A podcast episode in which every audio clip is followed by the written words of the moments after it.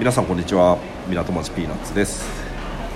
今日はですねあの近年爆発的に増えているシェアオフィスについてちょっとお話しさせていただこうかと思います、えー、片手は無吉が担当させていただきます。はい、えー、聞き手に話が入ります。よろしくお願いします。えーと、シェアオフィスですね。今本当非常に増えてまして、うん、あのまあ、今までよビルの一室を借りて事務所を構えるのではなくてあの広いスペースで、うん、まあ、そこのせ、まあ、もう席というか椅子を借りそのスペースを借りてそのどこでもいいので座ってでそこで仕事をするっていうスタイルがだいぶ増えてるという現状があると思いますね。あのお客さんでこう会社さんとか訪問してもそのシェアオフィスがオフィスですよっていう人が結構増えてまして、はいでそこであの会社作ったりっていう人がだいぶ増えてます、うん、であの楽しさ行ってみてありますかね？ウィーワークっていう。ありますあります。か、うん、あのおしゃれですよね。めちゃくちゃめっちゃチャラい。チャラい。チャラいです。なんかでも5時以降はですね、まあ、飲み物のブースがあったりそうなんですよ。はい。でこう結構外国の人とかもねこうもうソファーみたいな感じでそこでノートパソコンで仕事してたりとかするんですけど一昔前のシェアオフィスっていうとこう入り口があって、まあ、受付があってその奥にこう個室がパーッと並んでて、でそこの一室を借りるみたいな感じで。で都内だ都内で本当にいい場所とかだとそれだけで10万とかしちゃうところがあるんですけど今本当こうオープンなスペースでがあってそこでまあみんなフリーで椅子に座って思い思いの場所でやるっていうのとであと、まあ、フロアが違ったりするんですけどそのフロアが違うと、まあ、個室があったりとか会議室があったりということでそういうなんでしょう、ね、働き方というか、はい、あのシェアしてるっていうのが多いですね。でその中でやっぱりイベントがあったりとかしてあのなんでしょうねコラボレーションまでいくかどうか分かんないんですけど、まあ、出会いがあると。そうですよね、だからリワークはあの聞いたことがあるのはやっぱりそういうビジネスマッチングみたいなのも、はい、あのも目論見みの中にあって、はい、まあ、そこに入ったそのオフィス同士の中で親和性が生まれればいいんじゃないかなみたいな。そうですね、まあ、そういう話はやっぱり、まあ、あの企業の中のその信念と理念としてあるっぽいですよね、そうですね。こうでウィワークとこの前言ったのがビジネスエアポートっていうこれ東急不動産がやってるみたいなんですけどはい、もう本当駅のいいところのもう空きビルを空いてるところをこうシェアオフィスにして貸すというところ。新橋なんかですねあの山田電機があったところがそのビジネスエアポートになったりしてですね、場所が非常に良くてあの事務所を借りるよりもやっぱりこう事務所借りると敷金礼金払ってですね、はい、で椅子とか机も買わなきゃいけないしっていうところでで棚も買わなきゃいけないしっていうところなんですけどあの前の1ヶ月分ぐらい払えば半年ぐらい契約できるっていうところで多分1ヶ月個室じゃなければ本当に6万円ぐらいであの借りれてしまうと、はい、安いですよね、はい、で椅子とかも自分で揃える必要がないし、東急不動産こんなことやってるんですか そうなんですよ。えでもこれつい最近じゃないですか言われちゃああそうそうだと思うんですね。はい。ビジネス僕だって、はい。えあのまあ仕事してたんで、えー、東急さんと。あそうなんですか、ね、あはいはいはいはいはい。でその時はなかったじゃないですか。あそうですか。でそれ結構最近だし。あそうなんですか。はい。おおそうなんですね。だからまあ、そのリバークがね入ってきて、えー、その流れの中で多分作ったブランドじゃないかな、はい、そうですね。はい。あのだから結構街を歩いてると空きビルが空きビルとかビルでも空いてる部屋が目立つのでそういうところの活用っていうところもあるのかもしれないんですけどね、まあ、本当中きれいにしてあの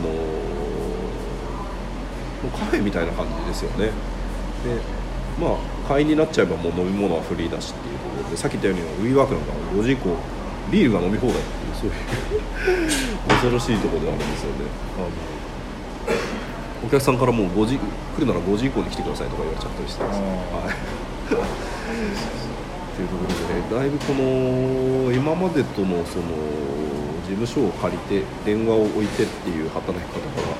変わってきたんじゃないかなっていう気はしてますね。で会社に行かなくてもいいっていう。そういう働き方もあるんじゃないかなと思います、仮に会社に所属してる人でもこういうところにあの、まあ、1日でも借りれるんでそういうところに行って、まあ、本当ノートパソコン1台持ってで働いてしまえば、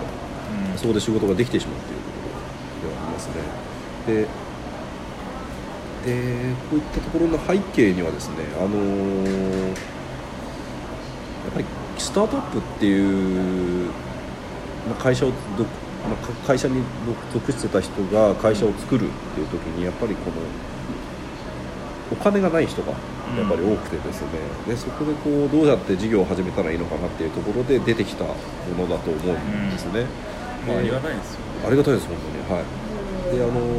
まあ、プランによってはここで登記しちゃだめよとかそういうのはあるんですけど、まあ、あの登記なんかあの全部ねその管理者が把握できるかどうか分かんないのでまあでも一応登記できるプランであれば多少お金を払えばそこでも会社の登記ができてしまうというところではありますね。でやっぱり海外からそのウィーワークっていうのが入ってきたっていうのは 結構シェアオフィス業界でも衝撃的だったみたいで、うん、だいぶあのおしゃれじゃないと入居ができないっていう、はい、はい、のがあると思います。でえーと、六本木にあるウィーワークこの前行ってきたんですけど、うん、もう本当えっ、ー、とまあワンフロア3フロアぐらいあるのかな。で上のフロア全部をなんかちょっとでかい企業が全部借りたみたいなはい。のがあってはいええ。ー、でもともとでかい企業はワンフロア借りててでそこをこう、ま、抜けたんでまたでかい企業が、はい、入ってきたっていうのがあって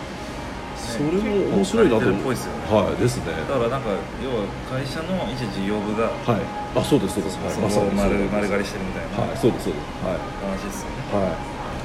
い。でシェアオフィスの中でもやっぱりものづくりに特化したものとかもあってですね。その 3D プリンターとかが置いてあったりとか、うん、あのレーザーカッターとかが置いてあったりとか今もうもっと増えてるのかもしれないですけどね、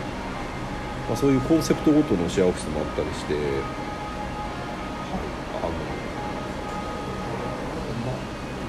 シェアオフィスっていうそのすごい個室だけのものからちょっとあのオープンなものが本当古いビルの中にあったものからさらに今もう WeWork とかがこのビジネスエアポートもそうですけど綺麗なビルの中にさらに綺麗なものがあるということで、あのコンシェルジュがいたりとかするんで、あのシェアオフィス業界も変わってきたのでむしろこれからこういう形の方がスタンダードになってくる可能性が、まあ、そうでしょうね、はい、WeWork 強すぎますよね。強いですねこれはい。やっぱりこうね外国の企業だと思うのでそこにあのねお金が落ちるのもどうかなという気はしちゃうんですけどね、まあでも目の付けどころはすごいですよねやっぱりなんでしょうね。結構今新しい渋谷なんか新しいビルがボンボン建ってるので、うん、あのストリームとか建ってますよねグーグルとか。えー、ひょっとしたらその中にもこういうものができてくるんじゃないかな、ね、はい、気がします。ぜ本当新しいビルって今ボンボン建ってるじゃないですか。大体そこに入ってきます、ね、そうですよね。そこに全部会社が入るかっていうと多分難しいと思うんで、まあね、こういった形のものが増えてくると、うんまあ、フリーランスの人とかあの起業したての人とかが非常に助かるんじゃないかなという気はしてます。で便利ですしね。駅から近いし。で退去する時も気軽なんですよね。別にこうはい、あの契約書を3か月前に通知すればいい。別にその机とか撤去する必要はないので。はい、そうなんですよ。それ全部なんだ。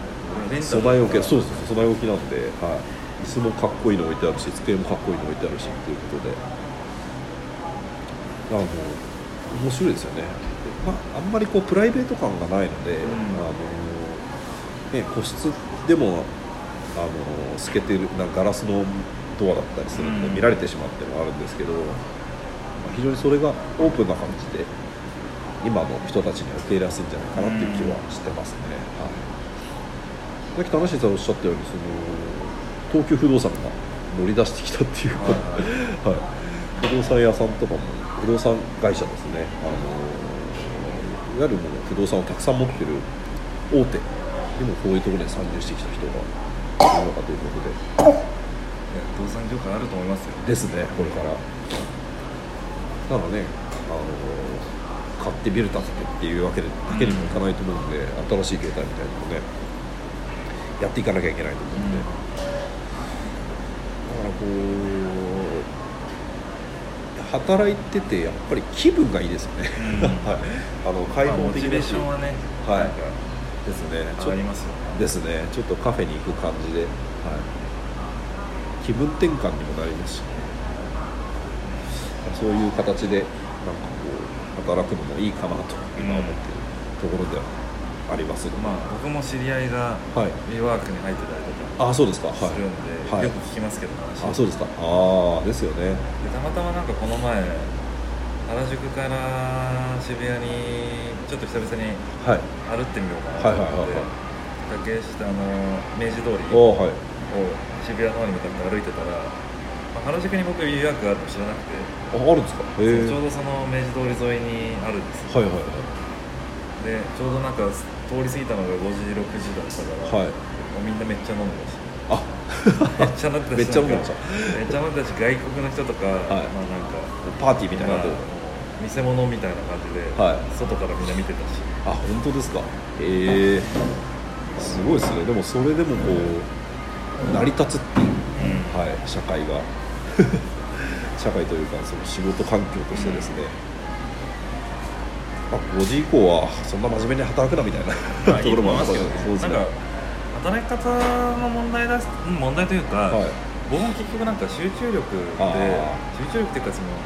ほん本当にこうエネルギーが持続するのって多分45時間だと思うんですですね。はい。1日のうちで。はい。だから別に8時間働かなきゃいけないとか9時間働かなきゃいけないそうですね、はい、そういうルール自体がちょっと古臭いかなってで。すね。はい、もはや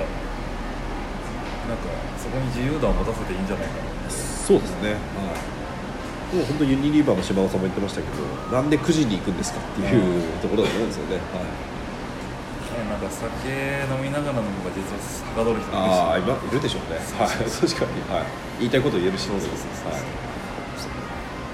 まあ、そういう、ね、コミュニティを作るというか非常に面白いなと思ったので。多分これからどんどん増えていくと思うので、まあ、その中でもやっぱり淘汰されていくんでしょうね、うん、このシェアオフィスはあんまり面白くないっていうところで、まあ、差別化するのは難しくなってくるでしょうね。そうですね、はい、どこも綺麗だとまあ、その値段であったりするんでしょう。そこである必要性がどこにあるのか。そうですそうです。はい。ですね。絶対出てくる。はい。そうすると大変ですよ。ですね。本当ですね。いい場所にあるんで。まあ、例えば僕が知ってるあの他のシェアオフィスの話でいうと長野県の、長野県。富士見町っていう町に森のオフィスっていうシェアオフィスがあって、はい。まあ、それなんかすごくあのいないわゆるその地方の森の中にもともと武蔵野女子大学の保養所だったんですけど、はい、それをちょっとリフォームして、はい、すごいいい感じの木造りのシェアオフィスです、あ本当ですか？シェアオフィスプラスコワーキングスペースプラス、えー、キッチンとかもあったりとかして、はい、で週末はそこでなんかあの町民も集めたりしたイベントやったりとか、はい、でそこ結構交流が深まるみたいな、はい。でそこにも知り合いがいるんですけど、はい、結構いい。いいですよね。めちゃくちゃ、はい、その森のオフィスはめちゃくちゃいいです。あそうですか、うん、もう森。外見が。森あと外見もすごいし、はい、すぐそば安ヶ岳だし。あいいですね。そういうのはいいですよね地方回っててでやっぱりこう空き家対策とかで、ね、蔵王町なんか行ったら別荘が空いててしょうがないっていうんで、うん、それをどうやって活用しようかというとまあ、そういうねシェアオフィスみたいなのいいのかなっていう気がするんですけどその中でもやっぱりどこでどう差別化するかっていう。ね、だから結局なんか今の若い世代をこう取り込むんだとすると、はい、やっぱなんだかんだデザイン性とかあそうですね。なんか美意識に訴えるようなあそういうものはなんか絶対必要だと思うんですけど。コンセプトとかあってことですね。確かにそれでますね、まあ、その辺の打ち出し方とかまああなんでしょう。ちゃんとできれば、はい、呼べるような気もしますけど。そうですね。そういう地方創生のヒントにもなるかもしれないですね、というわけで今日はちょっとシェアオフィスについて話させていただきました。はい、はい、じゃ今日はこの辺で、はい、どうもありがとうございました、はい、ありがとうございました。失礼します。失礼します